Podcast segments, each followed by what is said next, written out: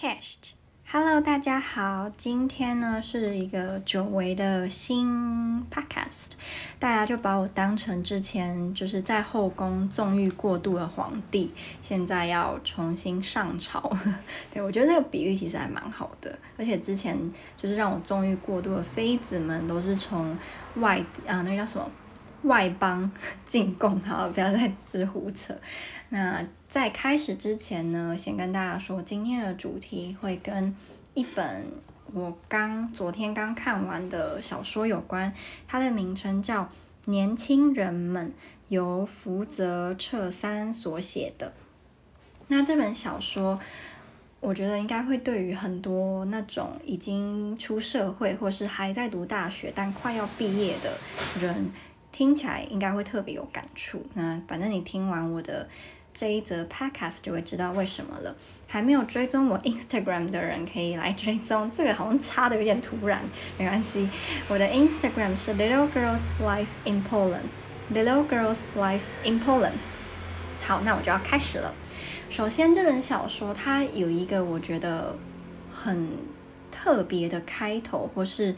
情节就是男主角叫做修，他是一个二十一岁就读东京学电的大学生，然后他的家境就是中产阶级吧，没有到很穷，但是也不是说非常的有钱，所以他在学校的时候会很羡慕他身边不需要去打工就可以。有很多生活费的同学，但其实如果他不打工，他也是可以过得很好，只要他就是不要乱花钱的话。但可惜，因为他就读的是学店嘛，所以呢，他当然不会很认真读书啦。他只是为了想要就是远离父母，可以到东京去生活，所以才选择了这一间只要报名就一定会上，还有缴钱的学店。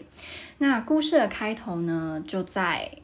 他原本想要翘课。结果为了找女朋友去学校，遇到很啰嗦的班导开始。那这个班导以前只要看到他，就会一直跟他讲说：“啊，你要赶快来上课啊，不要再翘课。”但不知道为什么，班导居然就是很冷静，然后也不怎么跟他讲话。那后来才请他就是去教务处，因为有事情。到了教务处之后，就发现他的学费居然已经迟缴了很久，而且是他爸爸就是请教务处的人不要跟他讲。那也因为学费迟缴的关系，就是他被退学了，没有余，就是任何余地。即使你现在马上把欠缴学费缴出来，你一样就是退学，没办法恢复学籍。然后这个修他就非常的惊讶，可是，在那当下，他其实还没有意识到事情大条了，他只觉得，哦，可能就是有什么误会吧。那他打电话给爸爸的时候呢，爸爸的手机是完全没有人接听，打给妈妈、打给家里都一样，就完全没有人就是回应他。那后来他就跟女朋友借钱，因为他那时候的生活费就是已经花的快差不多了，那父母也没有就是给他新的生活费，所以他只好就是低下头来跟比他年纪还要小的学妹借钱。然后坐火车回家。当他回家的时候，就是很惊讶的发现，他们家所有的东西都被搬走了，就是空空如也，很像从来没有人生活在那里一样。可是因为他自己的父亲是建筑师，所以他的那个家其实是爸爸建造出来的，就只有这一点让他很肯定这是他们家，只是里面的东西都不见了。那这个时候他才发现，哎。好像怪怪的。那后来他在家里就是躺着，在厘清这一切事情的时候，就有类似黑道跑到他家，然后就是看到他，然后就一直就是追着他说：“你爸爸去哪了？”可他自己也不知道嘛。所以到这个时候，我其实就问了我妈一个问题：我说妈，如果哪一天你破产了，你会不会丢下我一个人落跑？然后我妈就很不以为然，很不以为然的说：“我怎么觉得？”今天如果我破产，你会先跑？我就跟他说，我才不会，我怎么可能会先落跑呢？但我只是觉得，想到比如说我今天在国外读书，然后当我就是打电话回家的时候，发现家里一片空号，然后 Line 也完全找不到我的家人，这是一件多么可怕的事情。所以我那时候就是阅读到这一段，心里就。莫名的很恐慌，就是我希望这种这种事永远不会发生在我身上，也不会发生在大家身上。那这个 show 呢，嗯，我觉得他描述的可能算蛮真实的吧。即使事情发展到这里，他还是没有那种哦，我现在应该要赶快去找工作，我应该要就是自食其力，因为没有人可以靠。他依旧爽爽，然后甚至就是还把他剩下不多的钱拿去赌博啊，拿去买酒买烟，嗯，拿去跟朋友就是聚会聚餐。那到后来，他是因为房租欠缴，已经要被赶出去，他才开始认真的去找工作。可是说认真也没多认真啊，就还是就是感觉他还在应付事情，他还是不愿意接受他们，他自己已经变成这个社会上被迫要。独立的大人了，他已经不是一个学生，毕竟他身边的好朋友都是他的同学或是大学生嘛，所以他们也没有办法很实质的去帮他。那他的他在找工作的过程当中遇到了很多困难，然后他也不停的在换工作。你也可以透过这本小说，就是从头到尾发现他的很大的改变。他从一开始吊儿郎当，然后事情都乱做到最后。他是基本上饥不择食的，就是只要有工作他就去做，无论他多么的苦。然后你也可以发现他是有自己自我坚持的那种人。就如果今天，呃，比如说为了钱，他必须要就是做违反他自己认为是不对的事情，然后他不该去做，他就不会去做。就他可能已经就是身无分文了，他还是不会为了钱然后去。违背自己的道德观，所以我觉得这一点是不错，但我不确定多少人可以做到。就如果今天你真的一毛钱都没有，你已经露宿街头，然后你的爸妈都不见了，你还能够坚持你自己就是心里善恶的那一把尺吗？就我自己都不知道我能不能够就是做到，因为说来有点惭愧，就是我读这本书的时候，我就一直想到，天哪，就是我是那种我很不想要去露营的原因，是因为我觉得露营就。就是撇除掉那种很高级的露营区，有洗手间啊，还是说那个床很软的那种？不是，是你真的开车，然后到山上，到深山老林里面，就是自己生活，然后就是走那台车里面用品的这种露营。我其实一直都没有想要尝试，是因为我只要想到我不能够洗脸，然后不能够洗澡，不能够润发，不能够保养，我就会。很觉得很恶心，然后会认为这是一个很不文明的活动，就对我来说，然后我不能接受，我是就是自己是有点脏的情况下，对，然后我就觉得天哪，我的这种烦恼，或是我这种思维也太，就是我我过得也太好了吧，我才会烦恼是这种事，而不是像他一样的烦恼是怎么办，我的下一餐在哪里？怎么办？我找不到工作，因为他现在是大学都还没读完就被迫要去找工作了，所以他是以高中学历。那他从头到尾就是做过工作有呃，就是电话直销，然后发传单、发卫生纸，然后去给人家做人体实验，当牛郎，还有去做工人。那到最后他是成为游民。那他当游民的时候，他的工作是呃，透过那种投机的方式，不付钱到地铁站里面，然后去。偷也不是偷，就是去拿别人看完的报纸丢到垃圾桶里面的报纸，然后把那些报纸捡回来拿去卖。这是他后来当有名的时候做的工作。那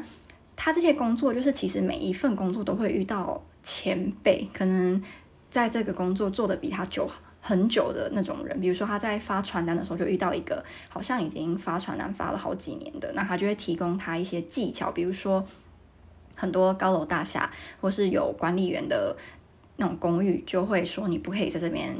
发广告嘛，但如果你知道他们什么时候下班，你就可以在他下班的那一瞬间，或是他要交接的那个时候，赶快去就是发广告单这样，或者是呃有什么特定的时间啊，就是你不会被监视到，你就可以把那些广告单拿去丢。虽然他后来就吃到苦头，他就发就是被他老板发现他把广告单丢掉了，那就害他还要把他前几天认真工作的薪水给吐出来，所以他之后做类似的工作，比如说他做发卫生纸的时候，他就会知道说自己不能能。够就是重蹈覆辙，他就不会就是去取巧，所以他每一份工作都让他有所成长。那他在做发卫生纸这个工作的时候，其实他学到了很多，然后他的心态也有一个很大改变。因为他之前其实还会陷入那种，诶，我爸爸是建筑师，我之前有自己的就是公寓啊，然后我是一个大学生，但他现在已经不是了嘛。那些以前他身上有的那些，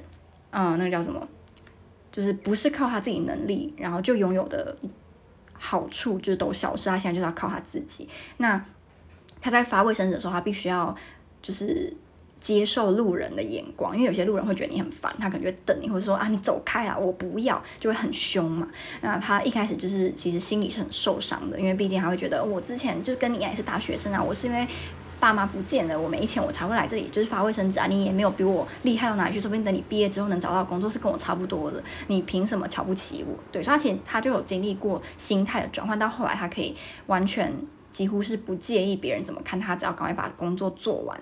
就好了，可以领到薪水，他就觉得哦，我的这一天就值得了。无论你今天有有没有瞧不起我，所以他就是慢慢来成长。那。他我觉得从头到尾做过最轻松的工作，然后最爽的就是人体实验。因为人体实验这个工作，啊、呃，他是说住院二十天的样子，还是十天忘了，反正就是十天或二十天，你可以拿到二十万日币。那在这二这就在这二十天当中，你在医院里面可以有。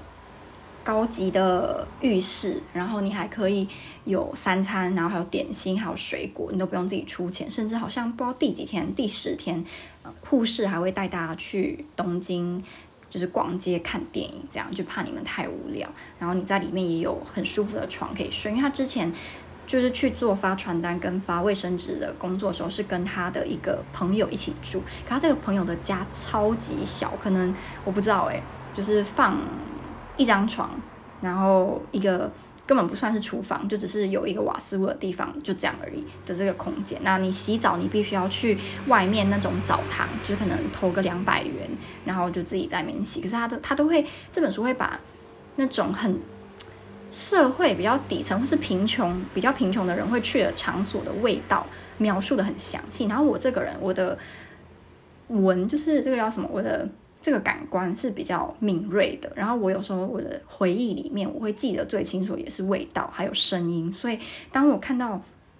作者在描述这些地方味道的时候，我就会非常的不舒服。然后比如说，他就说在那个。嗯，朋友住的那个地方，然后因为空间很狭小，所以你可以闻到就是朋友身上的汗臭味，然后还有就是地板上的油垢，然后你走路的时候就是脚就会有那个油垢踩在，就哦，我早想到我就觉得浑身起鸡皮疙瘩，我不能接受。那他有说就是在澡堂里面地板上就会有别人的汗，汗的那个就是那个叫什么森吗？然后墙壁也会油腻腻的，那你在握。拿那个莲蓬头的时候，你会感觉到上面是就有前一个人他的手的温度啊，然后有什么味道啊，反正就是写这些，就是描述出来，然后就是让人觉得很写实。所以我在看的时候就会有我我是那个男生，我那我现在就在那个很恶心的澡堂里面。那他后来还有就是因为一些跟朋友的冲突，所以他就搬走了。然后他搬到哪了？因为他没有钱嘛，所以他就去住网咖。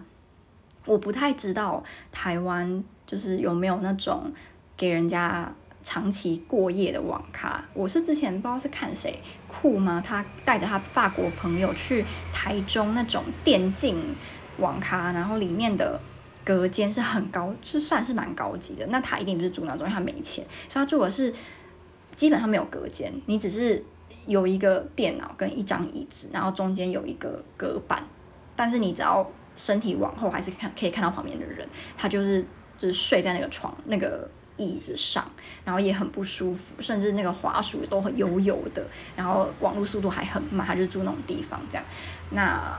一开始他其实也是蛮排斥，然后到后来就是就习惯，到后来甚至变游民嘛，所以就是越来越糟。就是这个这本小说，它从头到尾可能事情就是从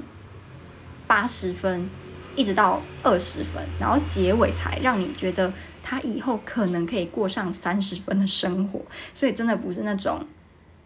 有 happy ending，或是让你会越看越觉得人生充满希望，就真的不是。那我自己最喜欢的他的工作经历是他当牛郎的时候，因为我从来没有去过牛郎店，然后我也对牛郎牛郎的产业不是很了解，除了就是之前会看他有什么罗兰的影片之外，可是因为我觉我觉得罗兰是牛郎里面的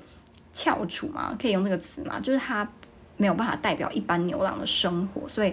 了解他生活跟了了解牛郎平均的生活是不一样的。那它里面就有提到很多牛郎产业的呃事情，然后这些事情我觉得就是一般人真的是不会知道，尤其是台湾人嘛，因为台湾有牛郎产业应该不算很发达，就跟日本比。比如说，他就说在牛郎店会有一种叫做香槟扣的东西，因为你在那边消费，无论男女啊，你你可以就是点香槟嘛。那这个香槟就是你指定的牛郎，它是可以抽成的。那比如说，他就有讲，就是香槟有分为黑色、金色跟白金。黑色的话是一瓶三十万，金色一瓶五十万，白金一瓶是一百二十万。那最便宜是白色，是八万。然后粉红色十五万，然后你要到粉红色以上呢，才会有香槟扣。那这个香槟扣它是有个流程的哦，就是我念给大家听。他说，呃，牛郎就是大喊说，六号桌的客人点了黑色香槟王，全体员工集合。除了顺时以外，还有七八个牛郎围绕在包厢旁，同时跳起舞，随着嗨嗨嗨的吆喝声，两个拿麦克风的牛郎。以震耳欲聋的声音嘶喊着：“感谢公主本日赏酒，今晚赞透了，公主赞透了，我们满怀感谢之意，嘿嘿嘿，恭敬享用。”一名个子瘦小的牛郎将香槟王倒入大啤酒杯里，一口气喝了起来。其他牛郎则在旁边拍手唱和：“来哟，喝啊，喝啊，喝啊，大口大口喝，大口大口大口喝。谢谢招待，听不见；谢谢招待，不可爱。来哟，重新再一杯，干啦，干啦，干啦。”对，就是这样。那我猜他的日文应该会比中文好听很多啦，也比较自然。然后就是后来这个。啊、修呢，他因为被女生骗了，就是女生带修去牛郎店，然后这个修原本是怀有恶意的，他原本想说可以跟这个女生发展一些什么，结果没想到这个女生把他灌醉之后就跑掉了，所以他在牛郎店就是点的那些酒都要修来付，可是因为修没钱呐、啊，他光是付自己的房租啊，哎不对，这时候已经睡在网咖了，就是都付不出来了，甚至就是怎么可能还可以去啊、付出。香槟扣的钱，所以他就被迫要在那边当牛郎这样。那他当牛郎之后就知道，原来香槟扣有一个算是潜规则嘛，就是他们当中有一个牛郎是负责要灌香槟扣的人，最好是干杯，就你可以马上把它喝掉。因为当你赶快把酒灌掉之后，那有可能就是这个女生她就必须要买更多的酒来呃 please 这个牛郎，或是来展现出。他很阔气，对，所以他们就会有人是专门要去灌酒的。那修在这份工作，就是到后来有有赚蛮多钱，因为当你被人家指定的时候，呃，是会有额外的抽成。虽然他们是住在很烂的宿舍，然后他说，通常一间牛郎店真的能够月入几百万日。日元甚至几千万的可能只有一个，甚至完全不会有。大家其实都蛮穷的，然后你又要一直喝酒，所以身体都很差。可是他在里面过得蛮快的，所以他有交到朋友啦，然后再加上他可以穿得很光鲜亮丽，所以他自己。一开始是蛮喜欢这份工作，到后来才不喜欢。那他在这里面遇到的第一个指名他的女生啊的故事也很有趣。就第一个指名他的是一个叫小倩的护士。那因为护士的薪水不是很高，可是小倩却不停的点酒。那因为他只要点越贵的酒，修就可以嗯抽成嘛。那他们里面有一个算是规则，就是当这个女生呢感觉可以成为你的常客的时候，你可以跟他。发展成半恋爱的关系，你可以跟他去约会，你可以跟他发生关系，可是就是必须要建立在他成为你常客的几率很高的时候，你才可以这么做。如果今天他只是来第一次，然后之后就不会再来了，就是你就不能跟他发展成这个半恋爱的关系，这样。然后后来就是小倩甚至会嗯。在修需要很多钱的时候，就是借给他。可是后来其实是有伏笔的啦，我就不讲了。然后接下来他当呃工人的时候，其实就觉得蛮苦的，因为他当的那种工人是打杂工，所以他要做的工作是整个工地里面最辛苦、最累，然后薪水最低的。所以他在那边常会被骂，就是被各式各样的工人骂，然后就是。他们都觉得他碍手碍脚啊，还是说就是骂他心情就会比较好，就是在这么沉闷的工作当中。可是其实后来他也慢慢喜欢这份工作，因为跟他一起住的其他的同事都很亲切，然后他们在每天下班之后会聚在一起喝酒。那你一整天的体力活，然后可以最后来一杯冰凉的啤酒，对他来说。就是是一个很享受的事情。可是很可惜啦，到后来他会到这个工地工作啊，是因为嗯，他落跑了，他。不希望某一个他认识的人就是被卖到妓院，所以他帮助那女生逃跑，所以他就没有办法继续在牛郎店待着。因为牛郎店基本上都会有黑道的势力，他可能会怕里面的人就是赊账，或是怕牛郎落跑之类，所以他们其实都会有黑道在那边。所以他后来就回不去了，不然有可能会被杀害，所以他就跑去别的。日本其他地方就去当工人，可他后来其实还是被抓回去，然后就是还蛮可怕的，他差一点被卖到中国去当，可能是走私毒品啊，还是贩卖器官，所以那一段就是让我觉得超恐怖。那他最后就是当游民的时候，他已经跟刚开始的他是完全不一样的人了，因为他呃有机会可以回归到正常的生活。所谓正常的生活，就是有一个家，因为他。一开始还可以住得起网咖，可是最后是连网咖的钱都付不起，所以他觉得他追求的只是一个安稳的家，有一个地方可以回去，而不是住在河边的帐篷里。可是他爸爸去找他的时候，就是他爸爸说：“我在日本某个地方租了一个房间，你要不要跟我一起住？”然后他说他不要，他要自己打拼，他希望可以。就是拼出他的未来，这样他不希望就是靠他爸。那这已经跟他刚开始的时候是完全不一样的人了。他刚开始就是如果见他爸就是回来啊，说哦，其实怎么样怎么样，他一定会说哦，爸爸我要跟你一起去，就他绝对不会说要靠他自己。所以这本小说很好看，只是会有点心情不太好，因为它里面有一段话让我印象深刻，是说，嗯，你永远就是你今天要从一个游民变成。一个拥有正常生活、每个月有生活费的大学生，非常的困难，尤其你的资产是零的时候。但你要从一个拥有普通生活的大学生变成游民，却不需要两个小时的时间，就他自己亲身的经历。所以我猜这本小说的其中一个目的，可能是要让我们去想，我们这个社会对于游民，或是对于这种因为突发状况而变成无家可归的人，我们能够。提供给他们的协助到底有多少？因为我们可能大家都会觉得这种事不会发生在我身上，就是我家很稳定，我的爸妈都有稳定的工作，就是不可能我会突然变游民。但就是世事真的是难料，所以我看完之后，我才会在我的 Instagram 问大家，觉得有就是台湾该不该有就是无条件的基本收入这个福利吗？对，因为谁知道就是明天会发生什么事情？那我真的没办法想象，我今天要从资产零且完全没有就是落脚的地方开始打拼那样的日子，我真的蛮完全没办法想象。我连我要睡在路边，我都不能想象了，更何况是那样子的生活。所以我真的还蛮推荐大家来看这本书，可能会有很多新的想法吧，然后跟更认识游民的。